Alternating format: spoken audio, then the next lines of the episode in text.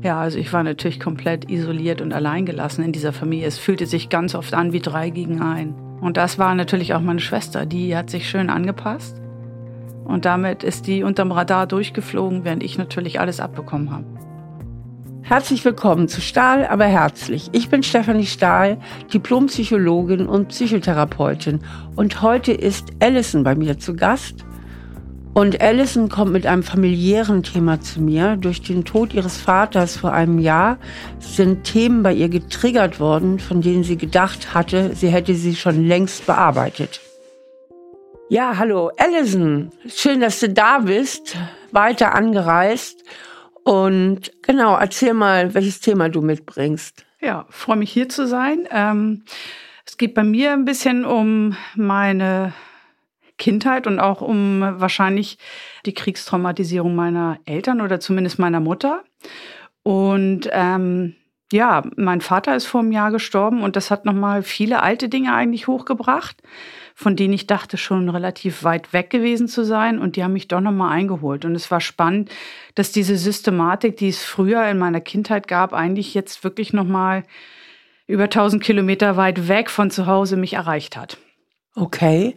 Und was ist es, was sich da so beschäftigt? Also was ist die Systematik deiner Kindheit sozusagen? ja, also ich bin habe eigentlich durch meine Eltern und auch durch meinen Vater relativ viel physische Gewalt erfahren mhm. und auch psychische Gewalt. Und die Frage war für mich irgendwann auch mal, warum meine Mutter das eigentlich zugelassen hat. Und ich habe eine viereinhalb Jahre ältere Schwester und die hat jetzt eigentlich quasi wie so ein bisschen stellvertretend den Platz von meinem Vater eingenommen in unserer noch verbleibenden Dreiergruppe und schafft das eigentlich, meine Mutter so weit zu beängstigen oder zu verängstigen, dass meine Mutter mich im Prinzip schlechter behandelt und mir wehtut aus Angst vor der Reaktion meiner Schwester. Okay, also du fühlst dich schon wieder verraten von deiner Mutter? Genau. Also erstmal in Bezug auf den Vater und jetzt wieder in Bezug auf die Schwester, dass du dich irgendwie im Stich gelassen fühlst. Genau. Und das war für mich erstaunlich, dass sich quasi diese Systematik in einer anderen Konstellation tatsächlich nochmal wiederholt. Ich hätte damit nicht gerechnet, weil ich für mich eigentlich viele Dinge aus meiner Kindheit meinte, verarbeitet zu haben. Und mich eben, wie gesagt, dadurch, dass ich ja jetzt erwachsen bin, auch relativ weit weg davon sah, und eben die örtliche Veränderung auch. Also hätte ich nicht gedacht, dass mich das so nochmal wieder einholt. Also du bist, also wenn ich das richtig verstehe, wenn ich mich in dich reinversetze, bist du bitter enttäuscht? Ja, also extrem. Und das hat auch bei mir dazu geführt, dass ich wirklich in eine Depression reingerutscht bin. Oh je. Mhm. Ja. Und ich habe das natürlich am Anfang überhaupt nicht gedacht, weil ich mir nicht unbedingt um meinen Vater äh, die Augen ausgeweint habe im klassischen Sinne, wie man sich das vorstellt. Und mich das durch eine totale Hintertür eigentlich erwischt hat. Es hat doch jetzt nochmal fast ein Dreivierteljahr gebraucht, um zu verstehen, was mit mir überhaupt passiert ist.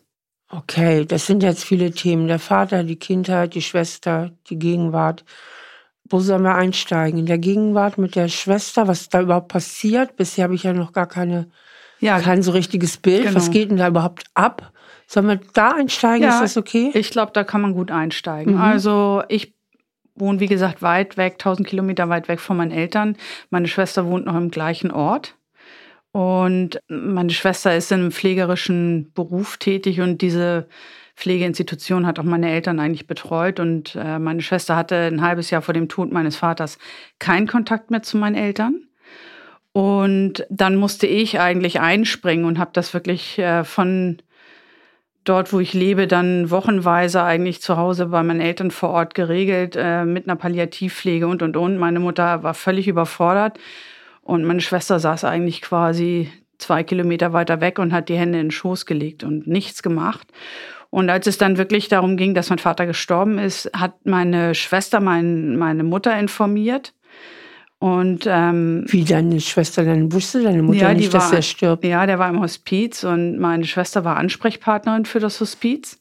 Moment mal zu meinem Verständnis. Dein Vater hatte mit deiner Mutter gar keinen Kontakt mehr, oder wie? Doch, aber meine Mutter war nur tagsüber der Kontakt und über Nacht war meine Schwester der Kontakt. Ach so, sie hat ihn informiert, Papa ist jetzt gestorben. Ja, der liegt im Sterben. Liegt, und mhm. das war eigentlich das, nachdem ich mich eigentlich ein halbes Jahr vorher um meine Eltern gekümmert habe und meine Schwester sich nicht gekümmert hat, ist sie zum Schluss dann doch noch ins Boot gekommen. Und hat äh, meine Mutter informiert. Also sie wurde morgens um sechs informiert, dass es in den letzten Zügen ist. Und meine Mutter hat mich dann nicht informiert. Und ich hätte durchaus schon noch anreisen können von da, wo ich lebe. Und meine Mutter wusste einfach nicht, wie sie damit umgehen soll, dass meine Schwester und ich eigentlich keinen Kontakt hatten. Und hat dann quasi mich nicht informiert, zumindest nicht zu einem Zeitpunkt, wo ich noch hätte anreisen können. Und dann hat sie das schlechte Gewissen gepackt. Dann hat sie mich irgendwann mittags um zwei angerufen. Da war es natürlich zu spät, um noch zu reisen. Und um fünf ist er dann gestorben. Alison, wie war denn deine Interpretation davon, dass sie dich nicht informiert hat? Also, Angst. Das war das Gefühl, Angst, aber wie hast du das gedeutet, dass sie dich nicht informiert hat? Ah ja, genau. Also äh, es war die Angst meiner Mutter, damit, dass sie nicht umgehen konnte, wie meine Schwester und ich aufeinandertreffen würden. Okay, also meine, du hast es schon als eine Überforderung gesehen. Genau. Weil ich habe eben so rausgehört, du hättest es auch als eine persönliche Kränkung wahrgenommen. Im, Im, Endeffekt ja, und zwar deswegen, weil ich mich natürlich vorher die ganze Zeit um meine Eltern mhm. gekümmert habe. Also ist noch eine andere Interpretation da drin. Ja, ja. Kannst du mal versuchen, in Worte zu fassen, wie du auf die persönliche Kränkung kommst. Weil Angst meiner Mutter wäre, kannst du es bei ihr lassen, Mama war überfordert. Ja. Aber du holst ja auch was zu dir rüber, nämlich dieses Gekränkte. Was genau. ist denn da deine Interpretation? Also für mich fühlt es sich schon so an, als würde ich eigentlich alles versucht haben, richtig gemacht zu haben in dem halben Jahr, bevor er gestorben ist. Auch mit einem erheblichen Aufwand für mich. Und am Ende doch nicht richtig genug, um nicht verletzt zu werden. Okay, also irgendwie, ich versuche es mal in Worte zu fassen. Am Ende ist die Schwester wichtiger oder ich bin nicht so wichtig oder ich war genau. nicht gut genug. Irgendwas was in der Richtung? Genau, also ich habe es eigentlich nicht gut genug gemacht. Okay. Ich, also ja, ich habe es nicht gut genug gemacht, um informiert zu werden. Um informiert zu werden. Genau. Das ist die persönliche Kränkung, die ja. du, das ist die Interpretation, mit ja. der du dich kränkst. Und der andere Teil sieht aber auch in dir, hey, da war auch eine Überforderung von der Mutter. Und die Schwester war ja vor Ort, die war natürlich ja. näher dran. Okay. Genau. Ja. Mhm. Eben, also ich erlebe meine Mutter schon als jemand, die äh, durchaus mit diesen Situationen überfordert ist. Aber jetzt fordert sie von mir im Prinzip wieder eine Nähe, die meine Schwester ihr nicht geben kann. Meine Schwester war eher so ein Vaterkind. Und das fällt mir natürlich jetzt genau schwer, weil ich äh, so gekränkt bin eigentlich darüber.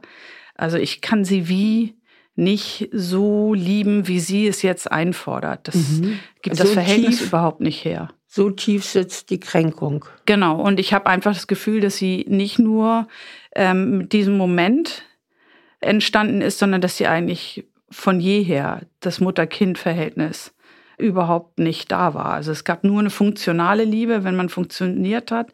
Dann gab es im Prinzip Liebe und ansonsten eigentlich nicht. Also ist die Kränkung schon viel älter. Genau. Also eigentlich war das nur wieder Salz in eine offene Wunde. Ganz genau. Mhm. Und jetzt bin ich eigentlich mit meiner Mutter an einem Punkt, wo ich sage, ich möchte, dass sie das für sich klärt, warum sie das gemacht hat, weil ich einfach Angst habe vor einer Wiederholung. Dass sie das mit mir nochmal macht. Und das finde ich erstaunlich, weil egal wie viel ich verstanden habe, diese Verletzung will ich einfach nicht mehr. Und ähm, ja, es ist die Frage, wie ich mich davon dann fernhalten kann. Nur noch mal zu meinem Verständnis. Du hattest eingeleitet, dass deine Schwester so viel Gewalt über deine Mutter ausübt. Jetzt habe ich aber nur diese eine Situation gehört, wo ja noch nicht mal klar ist, ob deine Schwester damit so viel zu tun hat oder ob das von deiner Mutter ausging. Ja. Deswegen kriege ich noch nicht so ganz den Bogen zu dem, wie du es eröffnet hattest mit oder bezieht es sich nur auf diese eine Situation? Nein, es ist eigentlich schon seit zehn Jahren so ein Verhältnis, wo es fast äh, wie so eine Rivalität äh, von meiner Schwester zu mir gibt. Also wir haben schon länger keinen Kontakt mehr miteinander. Und wann immer ich quasi mit meinen Eltern in einem guten Kontakt stand, hat sie dann intrigiert eigentlich, könnte man sagen. Also sie ist unversöhnlich. Wir wissen aber eigentlich nicht genau, worum es bei ihr geht. Ich habe das Gefühl, ja, schon ein Stück weit, dass ich für sie wie eine Konkurrenz bin, ähm, beziehungsweise dadurch, dass wir alle beide so funktional erzogen wurden. Sie ist sehr angepasst und ich war immer eher so ein bisschen das schwarze Schaf in der Familie. Habe ich so ein bisschen das Gefühl, dadurch, dass ich die Rolle natürlich jetzt verlassen habe, ich bin erwachsen, ich habe Verantwortung für mein Leben übernommen. Ich bin nicht mehr das schwarze Schaf. Und dadurch, dass ich quasi nicht mehr diese Rolle einnehme, kommen wir häufiger mal an den Punkt, dass sie auch nicht mehr immer nur funktionieren kann, weil ja keiner über eine lange Zeit einfach konstant funktionieren kann. Und ähm, ja, ich habe ein bisschen ihre funktionale Rolle streitig gemacht. Okay, aber das sind sehr viel Deutungen. Ja. Und es ist im Moment, muss ich das Konkrete verstehen, weil bei Deutungen ist ja immer das Problem, jeder hat ja seine eigene Brille so der Wahrnehmung. Wahrscheinlich würde mir deine Schwester nochmal eine völlig andere Geschichte hm. erzählen. Zu meiner Arbeit als Psychotherapeutin gehört immer auch einzuschätzen, wie sind die Interpretationen und Deutungen meines Klienten oder meiner Klientin. Das heißt, in diesem Fall die Allison schildert die Situation ja so ganz aus ihrer Sicht. Die Sicht von ihrer Mutter, die Sicht von ihrer Schwester, die stehen mir ja überhaupt nicht zur Verfügung. Und ich versuche immer mich da hinein zu versetzen, mitzudenken, wo sind vielleicht die Lücken oder wo sind starke eigene Interpretationen der Situation, weil sie kann mir die Situation nicht so erzählen, wie sie objektiv gewesen ist. Das gibt kein Gehirn her, sondern wir nehmen ja immer wahr durch unsere subjektiven Filter. Und diese Filter zu finden und zu verstehen, ist ein ganz, ganz wichtiger Aspekt meiner psychotherapeutischen Arbeit. Verstehe ich dich richtig? Die hauptakute Kränkung war jetzt dass deine Mutter dich nicht informiert hat, dass der Papa im Sterben liegt. Und wo du das Gefühl hast, ich war nicht gut genug. Genau. Und ähm, eben ich wirklich sagen würde, und jetzt überfordert bin mit der Nähe, die meine Mutter plötzlich wieder mhm. einfordert. Also ich merke wirklich, wie ich kann sie nicht so lieben, wie sie es braucht. Okay. Hast du mit ihr denn eigentlich darüber gesprochen, über diese Situation? Hast du ihr gesagt, Mama, ich bin bitter enttäuscht und warum hast du mir nicht Bescheid gesagt? Ja. Was hat sie denn gesagt? Was war denn ihre Begründung? Also sie sagt, sie hätte nicht gewusst, wie das hätte laufen sollen. Meine Schwester und ich treffen am Sterbebett meines Vaters aufeinander und sie weiß eigentlich auch nicht, warum sie so ist, wie sie ist. Sie hätte immer den Kopf eingezogen. Mhm. Ich frage jetzt mal die erwachsene Allison. Wenn jetzt mal einen Schritt aus dir heraustrittst, also raus aus der Emotion, raus aus dem verletzten Anteil, der ja auch eine lange, lange Vorgeschichte hat mit deiner Mutter, ne? da ist ja, kommt ja einiges zusammen. Ich frage jetzt mal die erwachsene Allison, wenn sie sich jetzt mal nur diese Situation anguckt, also isoliert, und die Begründung der Mutter, was sagt denn die Erwachsene dazu? Bei der Erwachsenen geht es um den reinen Verstand, also nicht um Emotionen. Da kannst du dir vorstellen, du wärst eine Richterin und hättest jetzt den Fall zu beurteilen. Ja, also für mich ist das klar, dass das eigentlich so nicht geht. Also ich finde, wenn ich draufschaue von draußen, finde ich es empörend, dass derjenige, ähm, der sich eigentlich bemüht gemacht hat, der äh, wirklich Liebe gezeigt hat und ähm, Zusammenhalt, und Unterstützung, dass der nachher der Verlierer in der Situation ist. Geht für mich gar nicht. Und mhm. dass im Prinzip derjenige, der sich nicht bemüht hat, der zugeschaut hat, ganz zum Schluss die Macht über die Situation bekommt, ist für mich absolut ungesund. Okay. Ich habe das Gefühl, es war schon noch das identifizierte Kind, was eben so ein bisschen aus dir gesprochen hat, mhm. weil du hast ich sehe auch, wie emotional das Thema ist und ich kann das auch total gut verstehen. Es ist ja auch eine wahnsinnige Situation. Und ich sehe auch total das Kränkungspotenzial, vor allen Dingen vor dem Hintergrund deiner Lebensgeschichte mit deiner Mutter. Das hast du ja klar gemacht. Das war ja sehr, sehr schwer alles für dich. Nur meine ich, da auch ein kleines Muster zu erkennen, aufgrund dieser Kränkung, dass du alles aufgrund dieser Geschichte sehr stark mit den Augen des gekränkten inneren Kindes wahrnimmst. Ich setze jetzt mal aus meiner ganz außenstehenden Perspektive etwas dagegen, weil ich bin jetzt emotional überhaupt nicht beteiligt, was den Vorteil hat, dass ich nicht emotional beteiligt bin und deswegen eine nüchternere Perspektive habe. Mhm. Und für diese Situation kann ich einfach auch erkennen, oder meine zu erkennen, dass deine Mutter auch haltlos überfordert war. Ich meine, das ist ihr Mann, der gestorben ist. Sie scheint keine starke Persönlichkeit zu sein. Die Schwester war eben gerade in der Nähe. Die war ja einfach da, durch diese räumliche Nähe. Und dass deine Mutter aus einer persönlichen Schwäche heraus wirklich nicht wusste, wie sie mit der Situation umgehen soll. Mhm. Und Verstrickung heißt ja immer, dass man eine Verantwortung zu sich rüber gehört, die eigentlich zu dem anderen gehört. Das heißt, du übernimmst die Verantwortung, indem du sagst, ich war nicht gut genug. Ja. Damit bist du schuld. Ja. Du bist schuld, dass deine Mutter sich so verhält. Das heißt, du nimmst die Verantwortung zu dir rüber.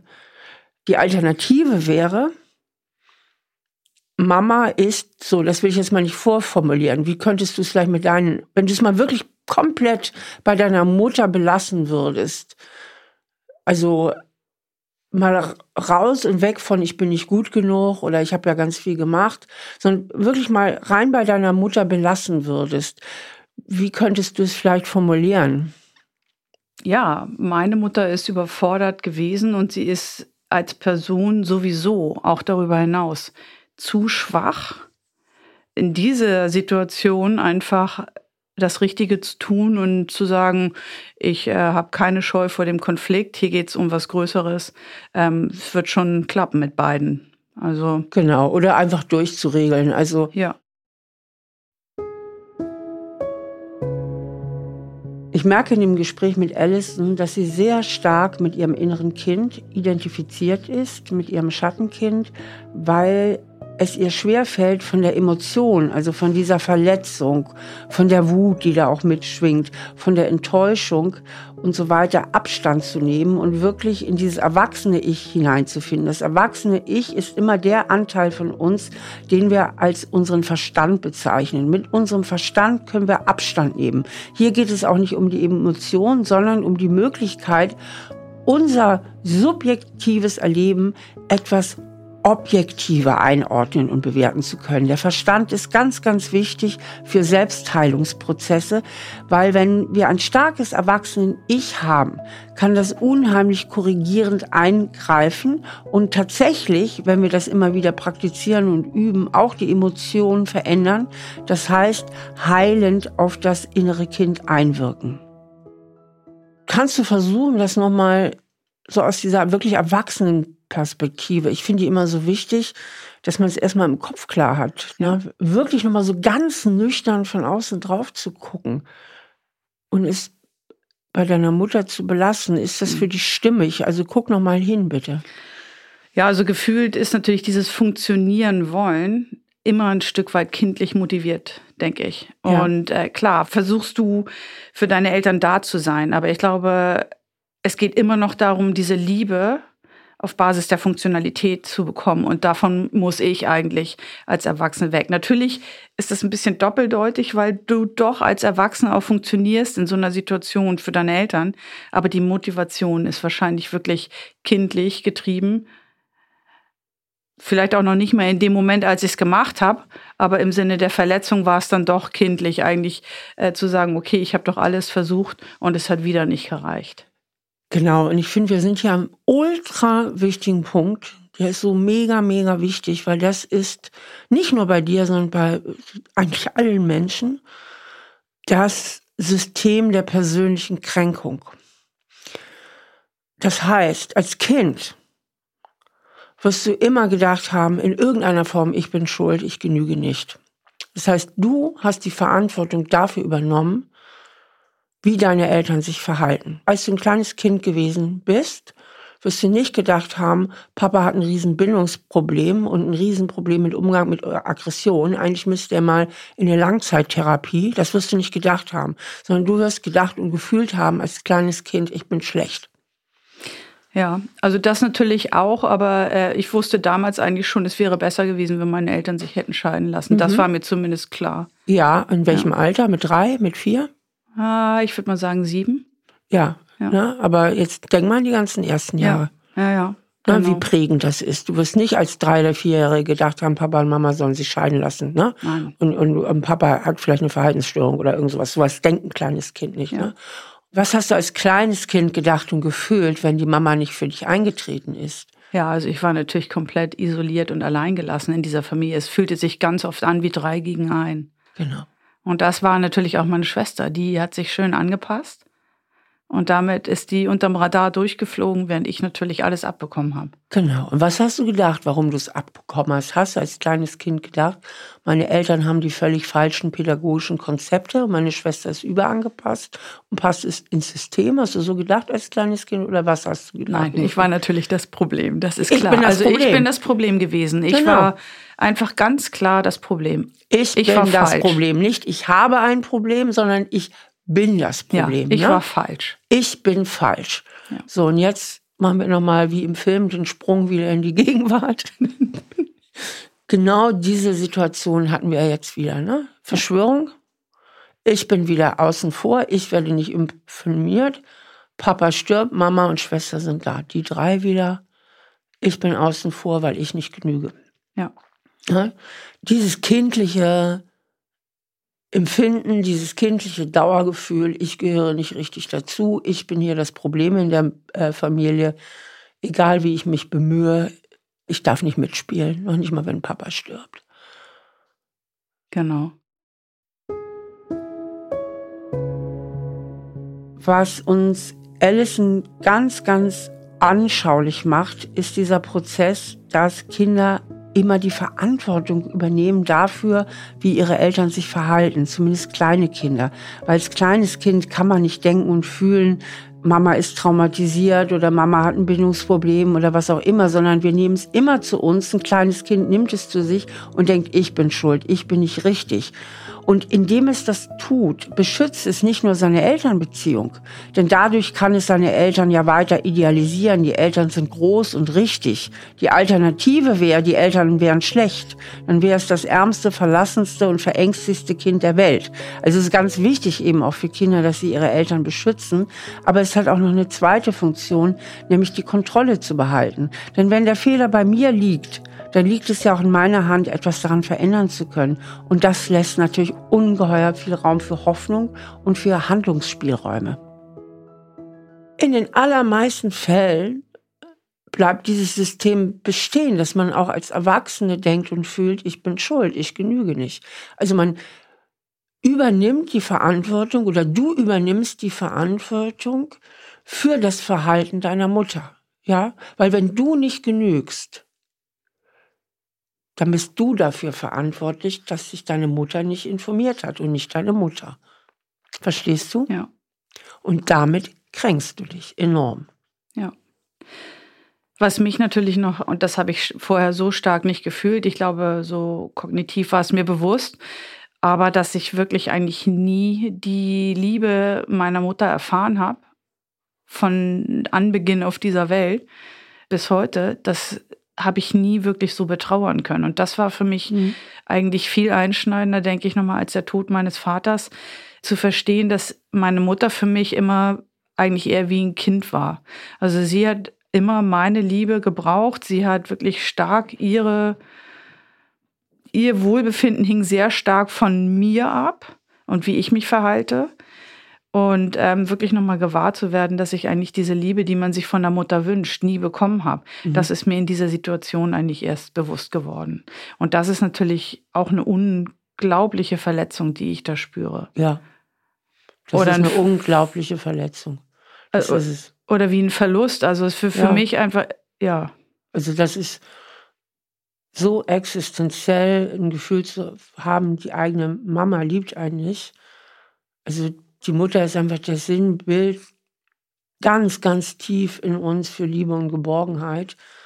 Und dieses Gefühl zu haben, Mama liebt mich nicht, oder die Frage zu haben, Mama, liebst du mich eigentlich, das ist natürlich tragisch und dramatisch. Das ist richtig ja. schlimm. Also richtig, sie, richtig schlimm. Sie sagt natürlich, sie liebt beide mhm. Kinder. Mhm. Aber ich bin wirklich mit dieser Situation heute im Erwachsenen auch noch einfach schlichtweg überfordert. Also das, was sie mir abverlangt, kann ich ihr eigentlich nicht geben. Mhm. Und das finde ich erstaunlich, dass ich das Gefühl habe, ich muss meiner Mutter Liebe geben, statt sie von ihr zu bekommen. Das fühlt sich für mich irgendwie falsch rum an. Ja, und da ist eben die, die Kränkung, die alte Kränkung, auch die Wut, höre ich raus? Ja, auf jeden Fall. Wut, ne? Ja. Du bist auch ganz schön sauer. Ja. Doch. Ja. Ja. Und aber auch da ist es natürlich so, was fühlt und denkt man, wenn die Mama einen nicht liebt? Was ja, ist das ist natürlich, also ich kann es vielleicht noch darauf, ähm, man könnte es noch darauf. Nee, ich meine ganz kindlich. Äh, Entschuldigung, dass ich dich hier ja. schon unterbreche, ja. weil ich merke, du willst, was auch gut ist, ist mit dem Kopf angehen, das ist in, ist auch richtig. Aber rein auf der emotionalen Ebene denkst du ja, ich bin nicht okay, ich bin nicht liebenswert. Also das auf jeden Fall. Plus, ich fühle mich wirklich echt überfordert. Ich, es kostet mich total viel Energie. Mhm. Also ich finde es wahnsinnig ätzend, dass ich im Prinzip jemanden lieben soll, der mich nie geliebt hat. Ja. Ich frage mich so tatsächlich, ist das wirklich so, dass deine Mutter dich nicht geliebt hat? Ich bin mir da nicht so sicher. Was sind denn so deine Beweise, dass sie dich nicht geliebt hat? Ja, ich denke natürlich, äh, sie hätte schon eigentlich gehen müssen im Sinne dessen, was mein Vater mir angetan hat. Mhm. Also diese physische Gewalt ja. oder auch die psychische Gewalt. Also mit mir wurde wirklich eine Woche lang nicht gesprochen. Alle drei eigentlich nicht. Also ich finde, eine Mutter, die ihr Kind liebt, die macht sowas mit ihrem Kind nicht. Okay. Also Mama hätte sich trennen müssen. Mama hätte mich beschützen müssen. Ja. Ja. Und die Frage ist einfach, warum hat sie das nicht gemacht? Warum hat sie quasi wie kein, also eine, ich denke, eine normale Mutter, die würde äh, ein Unrechtsempfinden haben oder die würde versuchen, ihr Kind zu beschützen. Was sagt denn deine Mutter zu dem Thema? Du hast sie doch bestimmt mal damit konfrontiert, oder? Ja, es ist schon spannend, weil teilweise verschwimmt das jetzt für sie schon so, dass sie sagt, sie kann sich nicht mehr so genau daran erinnern. Mhm, Verdrängung. Genau, und dann hat sie natürlich auch viel meinem Vater zugeschrieben und die mhm. eigene Verantwortung da drin will sie nicht wirklich anerkennen und mhm. übernehmen. Und wenn es dann in die Richtung geht, dann sagt sie ihm halt ganz oft, ja, ich weiß auch nicht, warum ich immer den Kopf eingezogen habe. Ja. Ich bin also eben so. Sie übernimmt die Verantwortung nicht. Nein für ihr Verhalten. Und ich denke, das macht dich wahnsinnig wütend. Ja. Also mich würde es wahnsinnig wütend machen. Oder wie geht's dir? Genau, wütend, ähm, traurig, enttäuscht. Ich merke eigentlich jetzt erst, was ich verpasst habe in meinem Leben, was anderen Leuten normal ist. Und ähm, ja, überfordert eben halt auch. Also ich habe wirklich teilweise keine Energie oder keine Lust, ihr diese Liebe zu geben, diese Aufmerksamkeit. Die kriegt sie von meiner Schwester nicht. Also das Gute, das Emotionale, das Verletzliche, das holt sie sich bei mir, aber unterordnen tut sie sich quasi dann meiner Schwester. Und das ist für mich was, wo ich sage, es hört irgendwie gefühlt nicht auf. Mhm. Ich sehe manchmal nur eben die Arbeit entweder daran, das innere Kind noch zu stabilisieren oder sich eben halt wirklich dann doch ganz zu distanzieren. Mhm. Mhm um einfach diese weiteren Verletzungen zu vermeiden. Ja, ich verstehe. Ähm, es sind ja sehr viele Ebenen in der ganzen Konstellation. Ja. Und eine ganz wichtige Ebene ist ja diese Geschwisterkonkurrenz. Ne? Also, dass du dich immer auch im Vergleich siehst zu deiner Schwester, die so den angepassten Weg gegangen ist. Und du bis heute, wenn ich das richtig verstehe, auch wenn du sagst, ich bin ja jetzt nicht mehr das schwarze Schaf, aber irgendwie fühlen tust du dich ja immer noch so ein bisschen. Es klingt ja immer wieder raus, dass deine Schwester es auf irgendeiner Ebene viel leichter hat als du. Ja, also ich denke, was Lebensqualität anbelangt, ist wahrscheinlich bei mir eigentlich besser. Und für sie wahrscheinlich schwieriger, sich immer anzupassen, ist, glaube ich, auch unwahrscheinlich schwierig. Also da bin ich dann schon eigentlich mit meinem Weg zufrieden. Aber Sagt eben, die Erwachsene, genau. genau. Aber in dieser Systematik äh, fühle ich mich absolut nicht wohl. Ja. Ja. Und ähm, sobald ich damit. Zurückgesetzt. Also versucht, was ist das nicht wohl? Kannst du das versuchen, möglichst konkret auszudrücken? Ja, also immer wieder verletzt, immer wieder der Verlierer. Also wirklich es nie gut genug machen zu können. Und ich denke, da ist wirklich auch das Problem, dass es nichts anderes an Liebe gefühlt gibt als die Funktionalität und die Angst. Gut, nichts gut noch machen zu können, ich wiederhole, weil ich denke, das ist so ein mega wichtiger Punkt. Heißt wieder, ich übernehme die Verantwortung für das Verhalten meiner Mutter. Ja. Na, das impliziert aber auch, wenn ich es richtig mache, liebt Mama mich doch. Ja. Ne? Also die Frage ist natürlich auch, kann ich überhaupt irgendwas nicht richtig machen? Also das löst dann ja auch wiederum was in mir aus. Also wahrscheinlich bin ich schon einfach immer bemüht, alles richtig zu machen, aus der Angst heraus, es falsch zu machen, weil dann habe ich eigentlich das Gefühl von Ablehnung. Also die Gefahr von Ablehnung kommt dann sofort ins Spiel. Richtig. Und mir ist ganz, ganz wichtig, in diesem Gespräch für dich nur so eine tiefere Erkenntnis zu schaffen für diese Verantwortung, die du übernimmst. Deswegen nochmal, du musst dir mal vorstellen, also du übernimmst die Verantwortung. Das Kind in dir, die Erwachsene wird das reflektieren können, aber das Kind in dir sagt, weil ich nicht gut genug bin, hat Mama mich nicht lieb, was ja auch beinhaltet, wenn ich gut genug wäre, dann hätte sie mich lieb. Ja. Ne? Also du bist verantwortlich. Du hast die Schuld. Mama könnte lieben, wenn ich besser wäre. Ja. Glaubst du das wirklich? Glaubst du wirklich, dass du als Kind und auch heute die Verantwortung dafür hast, wie sehr dich deine Mutter liebt? Nein, aber sie versucht es dann doch immer wieder zu platzieren oder sie macht sich dann zum Opfer. Sie sagt dann eben, ach, es ist für mich so schwierig, dass sich beide Kinder nicht verstehen. Und das ist natürlich. Das mag alles sein, aber nochmal zu der Frage. Ja. Bist du oder ist irgendein Kind dieser Welt, wir können es auch abstrakter machen, ja. dafür verantwortlich, ein Kind, das geboren wird und aufwächst, ist das dafür verantwortlich, ob seine Eltern es lieb haben? Oder sind die Eltern dafür verantwortlich, das Kind zu lieben? Ja. Die Eltern. Ganz klar. Und ich gibt nicht. es Kinder, die auf die Welt kommen, die man nicht lieben kann? Ja, also so wie ich es kennengelernt habe, denke ich ja, aber natürlich eigentlich nein. Also nein. Aber in meinem Fall ist es ja passiert. Also das finde ich schon ein bisschen. Also warst du kein liebenswertes Wesen? Mm, ich würde sagen, nein. Also so wie ich es verstanden habe, nein. Merkst du, wie wahnsinnig tief du identifiziert bist? Merkst ja, du das? Ja, ja. 100 Prozent. Selbst ja. jetzt ja. fällt es dir schwer, in diesem Perspektivenwechsel zu sagen, ja, selbstverständlich war ich liebenswert. Das hätte jetzt eigentlich kommen müssen. Aber ja, du bist so also, tief drin. Wenn ich Nö, offensichtlich nicht. Also wenn ich Bilder von mir sehe, sage ich ja klar, war ich liebenswert. Äh, das ist ja der einzige Kontakt, den ich wirklich zu Alison, mir aufnehme. Kinder müssen nicht hübsch sein, um ihren Eltern zu gefallen. Oder müssen nicht liebenswert, liebenswert sein, um ihren Eltern zu gefallen. Die Verantwortung liegt nicht bei den Kindern. Es gibt doch auch diesen schönen Spruch, ich bringe jetzt mal kurz Humor im Gesicht, was nur eine Mutter lieben kann oder so, ja. Die Mutterliebe oder die Elternliebe sollte im besten Fall einfach vorhanden sein, egal was das Kind mit auf die Welt bringt. Das ist egal. Wie viele Kinder gibt es, die mit schwersten Behinderungen geboren werden und unendlich von ihren Eltern geliebt werden, von ihren liebesfähigen Eltern genau. geliebt werden. Von ihren liebesfähigen Eltern geliebt ja. werden. Und das bringt mich natürlich zurück zu dem Punkt, meine Eltern sind nicht liebesfähig gewesen. Also, denn ich war ja liebenswert als Kind. Genau, jetzt sagst du es. Ja.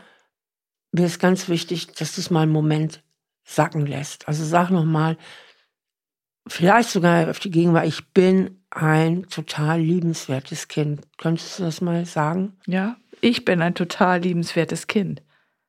Ja. Kannst du mal versuchen, das zu spüren? Ja.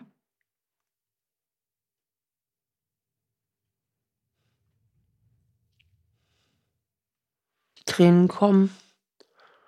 Was macht das mit dir? Ja, es ist natürlich vom Gefühl her absolut unfassbar, dass es so nicht war. Oder ich es zumindest auch nicht als solches empfunden habe.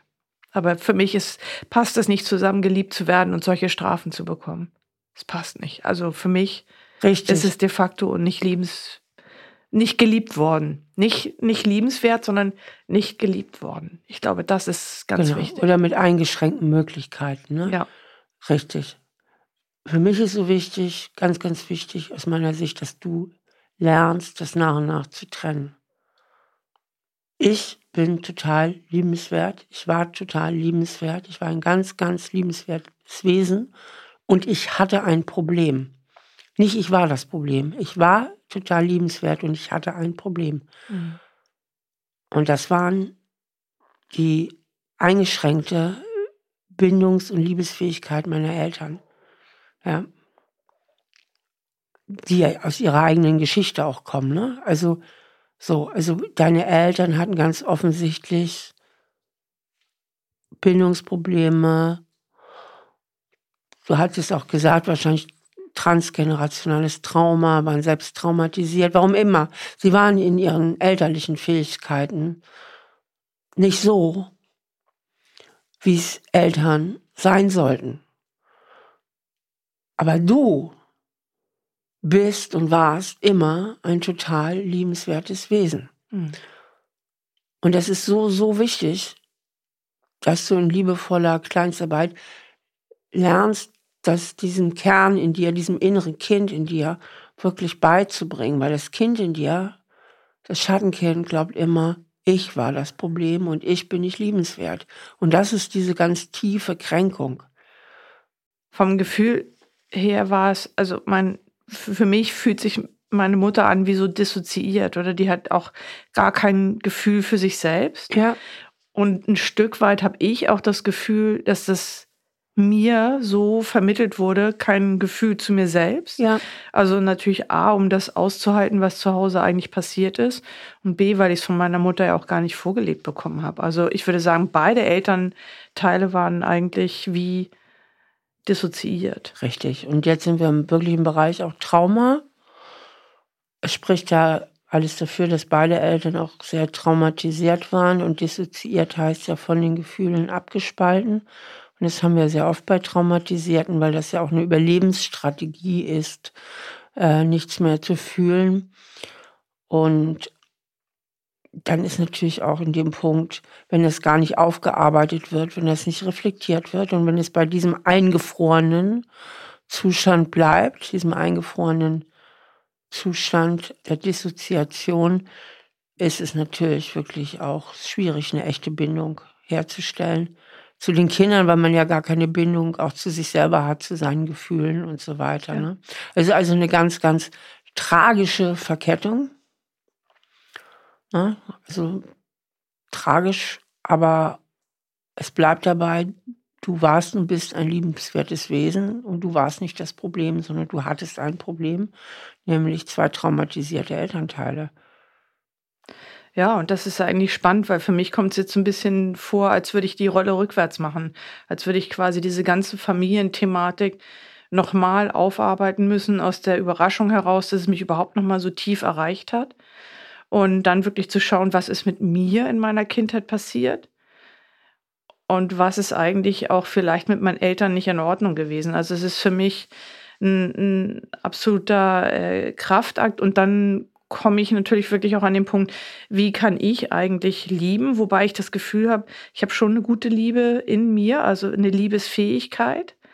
Aber ich glaube, die Angst vor der Verletzung, die ist dann eher problematisch. Klar. Also die Liebesfähigkeit ist irgendwie in mir drin, die scheine ich auch erhalten zu haben. Aber die Angst vor der Verletzung und die Angst davor, nicht zu funktionieren und dann nicht mehr geliebt zu werden, das ist natürlich ein Riesenthema. Ja, dein altes Muster, ne? dein ja. kindliches Muster. Das Kind in dir glaubt, ich muss funktionieren, um geliebt zu werden. Und das sitzt wahnsinnig tief in dir.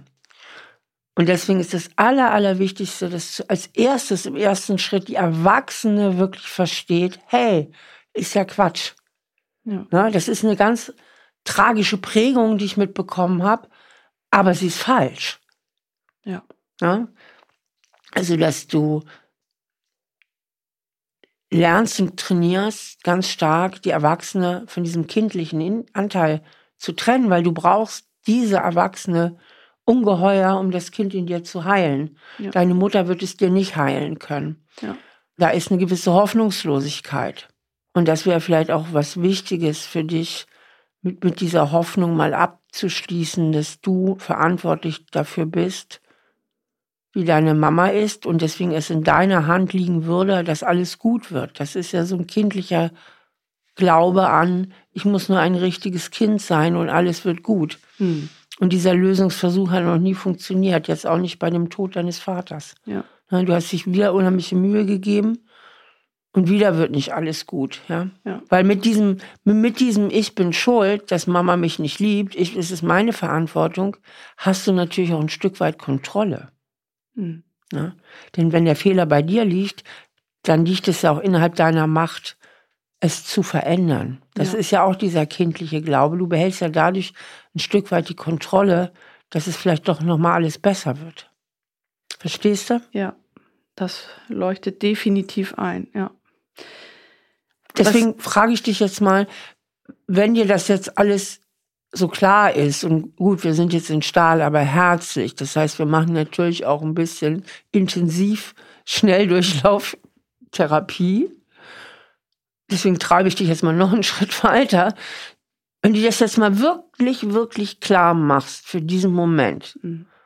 A, das Problem lag bei meinen Eltern. Ich bin ein liebenswertes Wesen. Also Mama und Papa haben die Verantwortung, die haben Fehler gemacht, nicht ich. Ich habe die Fehler nicht gemacht. Die haben die Fehler gemacht. Und dadurch, wenn das so ist, liegt es aber auch überhaupt nicht in meiner Hand, daran was zu verändern. Ich kann mich anstrengen, wie ich will. Es liegt nicht in meiner Hand, wie liebesfähig meine Mutter ist. Wenn du das jetzt dir nochmal so ganz bewusst machst, auch emotional, passiert da was in dir. Ja. Aber du hörst schon das Aber. Es gibt noch ein Aber, weil ich. Erstmal möchte ich das Ja hören. Ja, das Ja äh, kriegst du. Was passiert in dir? Was passiert da?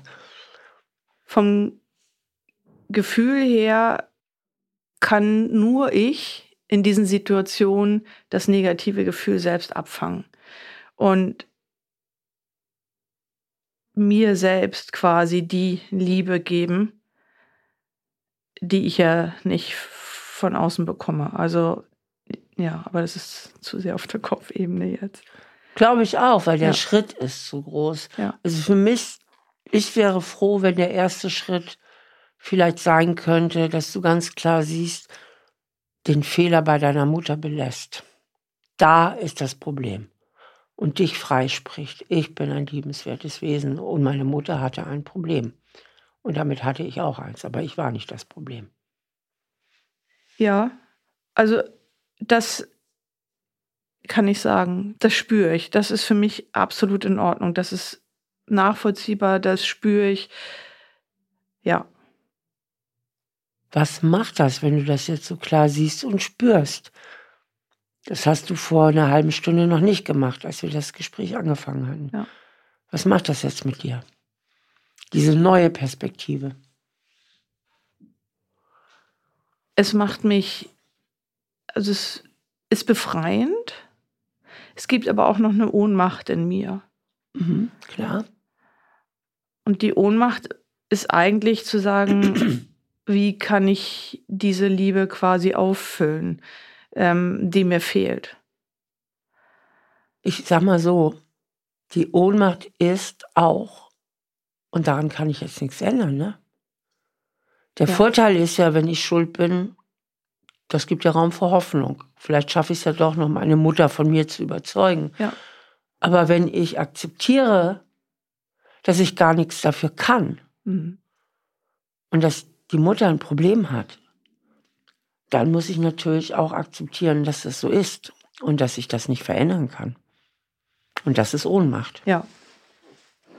Es ist wirklich so ein bisschen die Frage, und jetzt? Und dann? Ja. Ja. Weil das alte System war, ähm, ist meine Schuld. Ich kämpfe irgendwie. Ich kämpfe zwar vergeblich, aber ich habe immerhin noch die Illusion, von Kontrolle, noch die Illusion, da könnte man noch was machen. Aber wenn man plötzlich diese Illusion zerplatzt, weil einem klar wird, hey, ich bin ein liebenswertes Wesen und ich war immer eins und Mama war komplett überfordert, traumatisiert. Da werde ich auch nichts dran ändern können. Dann ist natürlich erstmal Ohnmacht. Genau, und da kommt eigentlich eine relativ große Leere dahinter. Gefühlt ist dann erstmal nichts. Weil am Anfang kannst du dich auf irgendwas fokussieren und dann ist und jetzt, oder? Das ist wirklich so ein freier Raum, der dann plötzlich entsteht. Weil vorher konnte ich das auf mich richten, konnte probieren, probieren, probieren. Und wenn man das dann mal lässt, weil man das verstanden hat, wenn ich das dann lasse, weil ich es verstanden habe, ja dann, dann funktioniert man vielleicht plötzlich auch mal nicht und wird vielleicht trotzdem noch im gleichen Maße geliebt. Also das kann dann ja auch mal entstehen. Also wenn man nicht mehr, wenn ich nicht mehr funktioniere, werde ich vielleicht trotzdem noch geliebt. Das mit diesem Funktionieren, denke ich, ist die reinste Illusion. Mhm. Weil deine Mutter liebt dich genauso, wie sie dich lieben kann. Es war ziemlich unabhängig davon, was du jetzt gerade machst oder nicht machst. Das mit dem Funktionieren kommt aus der Idee heraus, dass du verantwortlich wärst dafür, wie deine Mutter dich liebt. Ne? Gucken wir doch mal auf deine Mutter. Vielleicht. Eins kam mir noch eben in den ja, Sinn, mach. weil ich fühle mich verantwortlich dafür, dass ich sie aber nicht so lieben kann, wie sie es jetzt braucht. Das fände ich auch noch spannend. Aber okay. ja. ja. Was will denn deine Mutter von dir? Verständnis, Zuneigung. Also all das, was du auch willst. Ja, ich habe manchmal das Gefühl, ich habe das eigentlich abgeschrieben, aber wahrscheinlich ja doch nicht, sonst würde ich ja nicht so berührt davon sein. Ja. Also tief in meinem Inneren ist es so, denke ich, dass ich das will und sie will das Gleiche, aber irgendwas hindert mich daran, das zuzulassen und mich darauf einzulassen. Also das ist unter Umständen die Verletzlichkeit, über die wir jetzt auch gesprochen haben. Ja, ja sicher. Es ist ja das, was du erzählt hast, dass du so gekränkt bist und so wütend bist. Und nach dem Motto, bevor ich dich jetzt lieb, lieb du mich erstmal. Du bist nämlich als Erste dran. Du bist meine Mutter, anstatt jetzt an mich Ansprüche zu stellen, wo ich wieder funktionieren muss. Das ist ja genau dieses alte Thema was wir hoffentlich ein Stück weit aufgelöst haben, indem dir klarer wird, dass der Fehler bei Mama lag und nicht bei dir. Ja. Ich frage mich, wie sich deine Perspektive auf deine Mutter vielleicht verändert oder was eigentlich, was du siehst, wenn du das jetzt mal ganz klar siehst und deine Mutter mal wahrnimmst als die Person, die sie ist, mit ihren ganzen Defiziten und Schwächen, die sie eben als Mutter auch gezeigt hat aber mal den Teil wirklich weglässt, rauslässt, ich bin daran schuld oder ich bin verantwortlich, wie nimmst du deine Mutter wahr dann? Wenn du sie mal nur als Auch das als liebenswert. Nur als das siehst, was sie wirklich ist, ohne den Bezug zu dir herzustellen. Ja. Also ähnlich wie wir gesagt haben, wie eine Mutter ihr Kind sieht, ich sehe sie natürlich auch als liebenswert. Weil sie hat sich das, wie sie ist, ja auch nicht frei ausgesucht. Mhm. Okay. Ja. Und was glaubst du, warum ist sie so, wie sie ist? Was ist ihr Problem? Ja, ich würde schon vermuten, dass da eben halt im Kriegsgeschehen durchaus auch was passiert ist, wo sie dann eine Abspaltung eigentlich wahrscheinlich erfahren hat. Und ich denke, wahrscheinlich gibt es auch Anzeichen wie so eine Zwanghaftigkeit, Kontrolle, ja auch so eine innere, ein innerer Zweifler, den sie in sich hat, auch ob sie eine liebevolle Mutter ist. Also das sehe ich in ihr eigentlich auch. Ja, und äh, gab es keine Zeit für große Liebe in, in, hm. in der Zeit, in der sie groß geworden ist. Ja.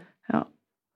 Also sie tut mir natürlich auch leid. Das macht es ein bisschen schwerer, die Schuld und die Verantwortung quasi zu ihr zu geben für mich das Verständnis um diese Situation macht es schwieriger. Ja, lassen wir doch den Begriff Schuld völlig raus. Nennen wir es doch einfach Tragik. Wir müssen ja gar nicht von Schuld reden. Es geht mir nur darum, dass du nicht verantwortlich bist. Ja. Sagen wir einfach, da ist eine ganz, ganz große Tragik. Ja. wir brauchen den Begriff Schuld nicht. Es ist sehr, sehr tragisch, ne? dass deine Mutter traumatisiert ist, dass die wahrscheinlich auch schon mit völlig blöden pädagogischen Konzepten aufgewachsen ist. Und es geht da um Unwissenheit und die ist tragisch. Und Traumatisierungen sind tragisch. Ja, das passt. Das passt gut, das Wort. Ja? ja. Tragisch. Es ja. ist tragisch, was der Mama widerfahren ist. Es ist tragisch, dass sie für sich keine besseren Konzepte entwickeln konnte. Es ist tragisch, dass sie das selber nie aufgearbeitet hat. Äh, das ist tragisch. Ja. Also sie versucht es übrigens noch mit fast 80. Ach, siehst du. Das mal. muss man ihr ja doch anrechnen. Das ist ja toll. Ja. Siehst du. Genau, und wenn du so auf deine Mutter guckst, was passiert dann jetzt mit dir? Oder wie ist das für dich? Sehr spannend, weil im Sinne dessen, was wir besprochen haben, habe ich schon eine Zuneigung für sie, ein Mitgefühl für sie. Mhm. Setz mich aber zeitgleich dann auch unter Druck und denk, aber warum kannst du sie dann so nicht lieben? Also, aber. Zuneigung, Mitgefühl? Ja, fühlt sich dann schwierig an für mich. Aber du hattest das so eben ganz ja, klar. Ja, genau. Aber also offensichtlich gibt es da schon, aber noch, also so wie wir gesagt haben, ich war das Problem, ich habe ein Problem, fühlt sich das fast nochmal so an, als gäbe es diese Gleichung auch auf der Ebene von der Liebe von mir zu meiner Mutter. Also ich denke, ich kann sie nicht lieben, wie sie es sich wünscht und wie sie es vielleicht verdient hätte. Also als ob da auch noch. Ja, es geht ja eigentlich, es ist ja immer dasselbe Grundmuster. Ich genüge nicht. Ja. Ne? Auch meine Liebe genügt nicht. Ja, ich fühle mich, also als ob ich mich selbst sehr unter Druck setzen würde. Genau, das ist ja dein Grundmuster, ja, ne? Ja. Das fühlt sich so an. Richtig. Und wenn du das mal versuchst abzulegen, also dir einfach die Erlaubnis gibst, ich darf sein, wie ich bin, ich bin okay, wie ich bin, ich genüge, wie ich bin, ich bin ein liebenswertes Wesen und einfach mal nur auf das guckst, was wirklich da ist an Gefühlen von deiner Mutter. Nicht, was du denkst, was da sein sollte, sondern was ist.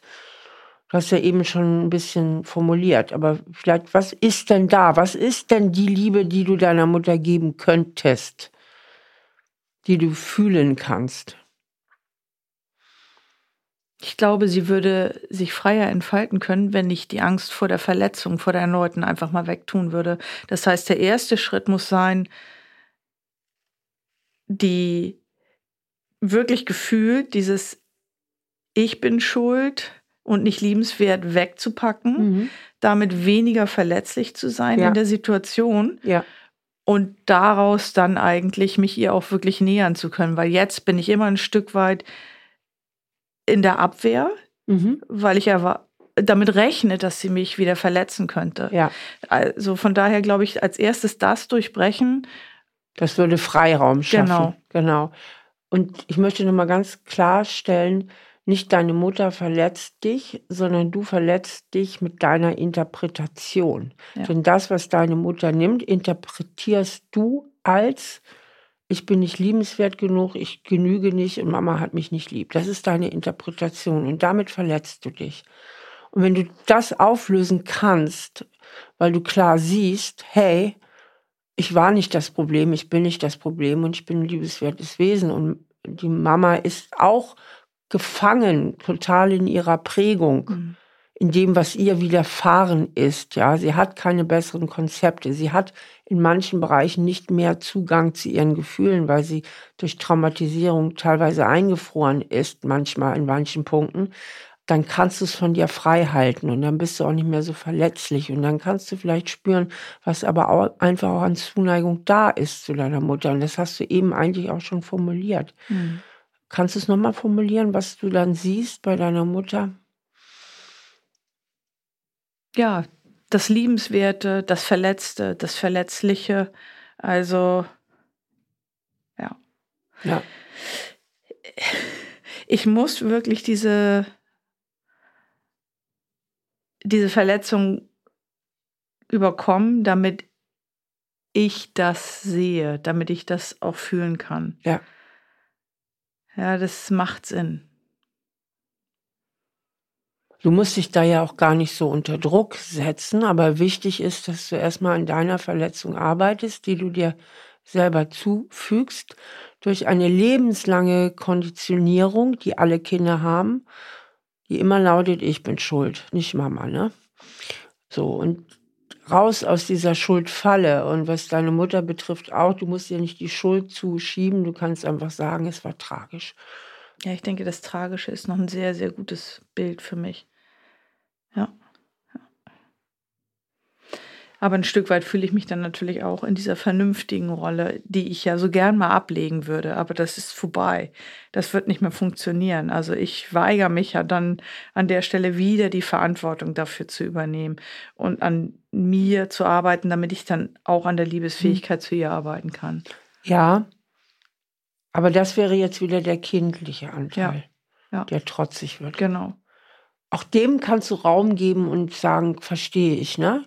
Hm. Meine kleine Allison. Ne? Ich verstehe, dass du bockig bist, weil du wünschst dir so sehr, dass die Mama dich endlich liebt und dass die die Verantwortung dafür übernimmt und dass sie dir das ganz dolle zeigt. Hm. Aber die Erwachsene weiß, es ist wichtig, nur die Erwachsene kann für sich selber Verantwortung übernehmen. Und wenn du dir diese Wunde heilst, und da gibt es ja auch viele schöne Methoden, die du äh, auch unter anderem in meinen Büchern findest, also Gespräche mit dem inneren Kind und so weiter. Also wenn du jetzt auf diesem Weg bleibst, wichtig ist ja, dass du den roten Faden hast, woran du überhaupt arbeiten sollst.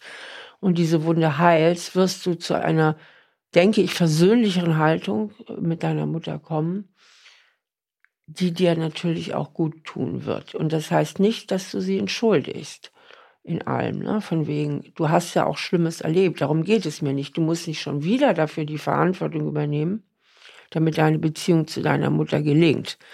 Das musst du nicht. Aber ich denke, es macht einen Unterschied in deinem Gefühl aus, wenn du erkennen kannst, was deine Mutter auch geprägt hat und wo ihre Tragik auch liegt. Mhm. Ja, es ist das ja auch überhaupt kein erfülltes Leben. Also das ja. ist wirklich nicht, sie blickt nicht auf ein wahnsinnig erfülltes Leben zurück. Ja.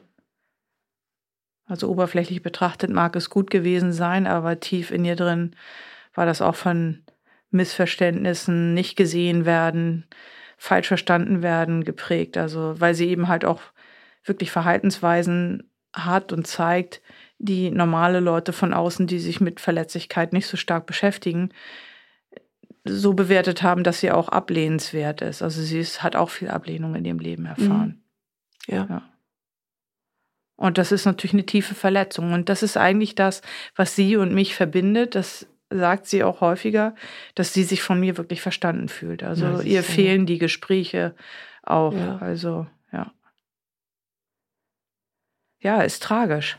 Das ist wirklich tragisch. Aber ich finde, allein in dieser Formulierung liegt schon so viel Liebe von deiner Mutter drin, wenn sie zu dir sagt, von dir fühle ich mich wirklich verstanden.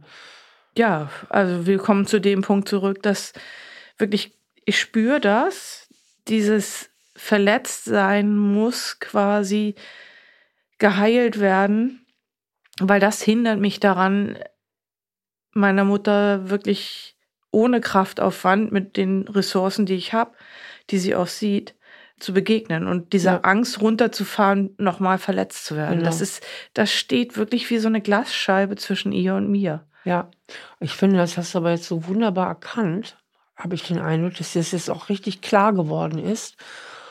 Und damit kannst du richtig gut weitergehen, denke ich auch. Und ich vermute, dass wenn du damit weitergehst, immer wieder feststellen wirst, hey, das ist ja nicht nur mit meiner Mutter so, sondern auch in anderen Beziehungen schlägt ja mein Muster zu, mein Schattenkind, das sofort denkt, aha, habe ich wieder nicht genügt, jetzt werde ich wieder abgelehnt. Also dass dich diese Verletzbarkeit, die du durch deine Interpretation machst, indem du die Verantwortung dafür übernimmst, wenn sich jemand vielleicht nicht so verhält, wie du dir das gewünscht hättest, dass das auch in anderen Beziehungen dir öfter mal im Wege steht. Ja, ich lehne mich gern schon mal selbst vorher ab. Also Und ja. wenn wir dann zu diesem funktionalen Bild zurückkommen, äh, habe ich doch eigentlich schon die Angst vor der Ablehnung, wenn ich nicht funktioniere. Also funktioniere ich immer ja. und vermeide und vermeide und vermeide, ja. weil ich mich dann ja eigentlich auch nicht für liebenswert halte.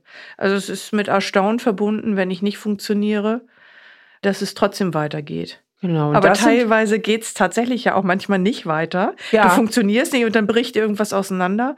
Aber es gibt auch genügend äh, Gegenmomente, wo man so sagt, ah ja. Und ich denke, das ist halt wichtig, dass du diese Gegenbeweise, ne? du hast es eben gesagt, und manchmal funktioniere ich nicht und es geht eben doch. Also, dass du auch dein Glaubenssystem, das ja tief in dir eingeprägt ist, immer wieder hinterfragst. Ja, es wird sicherlich auch Freundschaften geben in deinem Leben oder auch andere Beziehungen, wo du spürst, ich darf einfach ich sein, es ist okay, ich muss nicht immer funktionieren. Ja, das ist ja einfach nur ein Glaubenssystem von dir, was du eben aus der Kindheit übernommen hast, was aber eigentlich gar nicht stimmt. Es hat auch schon bei deiner Mutter nicht gestimmt. Also deine Mutter liebt dich so, wie sie kann, oder sie liebt dich nicht so, wie sie kann. Aber die Elternliebe ist nicht in der Verantwortung des Kindes. Ja, wie liebesfähig die Eltern sind, wie sehr die lieben können oder eben auch nicht lieben können, hat im Grunde gar nichts damit zu tun oder sehr wenig damit zu tun, wie dieses Kind jetzt ist und auf die Welt kommt. Und das ist ganz wichtig, das zu unterscheiden. Ja. Du strahlst gerade so, was geht gerade in dir vor? Macht Sinn. Also ich glaube wirklich, es braucht Übung. Mhm. Es braucht wirklich Übung, hinschauen und ja, explizit, wenn die Angst aufkommt, eigentlich wahrscheinlich nochmal sehr genau hinterfragen. Richtig. Was da gerade. Genau, wie habe ich das jetzt wieder interpretiert? Das ist die wichtigste Frage. Durch welche Schattenkindaugen ja. nehme ich das jetzt wieder wahr, was da gerade passiert? Also ja. tappen und umschalten, sage ich ja immer. Ne? Ja. Wenn du es nicht merkst, dann schlägt das Programm zu. Wichtig ist, dass du dich rechtzeitig ertappst. Wenn du merkst, da ist wieder so eine Kränkung, umschalten auf die erwachsene Allison. Moment mal, was passiert dir gerade? Ne? interpretiere ich wieder alles als gegen mich gerichtet. Bin ich wieder schuld? Bin ich wieder nicht gut genug? Okay, ja. können wir es so stehen lassen? Ja. Danke dir. Sehr, sehr gern. Danke dir auch für das schöne Gespräch und dass du hier bist. Ja, hat mich gefreut und äh, ein bisschen erleichtert auch. Schön. Dankeschön. Sehr, sehr gern. Ja, das war ein sehr tiefgreifendes Gespräch mit Alison und auch wirklich ein großes Thema, weil was sie beschreibt, ist ja schon zumindest in Teilen eine traumatisierte Kindheit und Jugend. Und wir haben dann ja auch herausgefunden, dass ihre Eltern höchstwahrscheinlich traumatisiert sind. Und sie kam ja auch anfänglich mit dem Thema transgenerationales Trauma. Aber auch da ist es eben total wichtig zu gucken, was macht das denn mit mir ganz persönlich? Also, wie interpretiere ich die Welt? Darauf läuft es letztlich immer wieder hinaus. Also was hat Allison als Kind und auch heute noch als Erwachsene damit gemacht, dass ihre Eltern so waren, wie sie eben gewesen sind, beziehungsweise ihre Mutter heute immer noch ist? Was ist ihre persönliche Deutung der Situation? Denn mit dieser Deutung macht sie sich natürlich ganz viele gekränkte, enttäuschte und auch Wutgefühle. In der nächsten Folge ist Anna bei mir. Sie hat einen liebevollen Partner und eigentlich eine super Beziehung mit ihm. Wäre da nicht ihre rasende Eifersucht? Wenn ihr Freund hin und wieder mal mit seinen Kumpels abends weggeht, kann sie das kaum aushalten.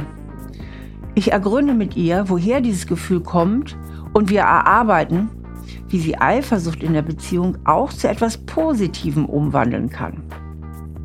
Wenn ihr auch mal zu mir auf die Couch kommen wollt oder einen Themenwunsch habt, dann meldet euch unter Stahl aber herzlich in einem Wort at auf-die-ohren.com. Schön, dass ihr dabei gewesen seid. Ich hoffe, ihr konntet auch aus dieser Folge etwas für euch persönlich lernen oder etwas im Allgemeinen über Psychologie lernen. Und natürlich wäre es toll, wenn ihr auch beim nächsten Mal wieder reinhört. Bis dahin verbleibe ich ganz herzlich, eure Steffi. Stahl aber herzlich, der Psychotherapie-Podcast mit Stefanie Stahl. Ein Podcast von AudioNow, produziert von Auf die Ohren.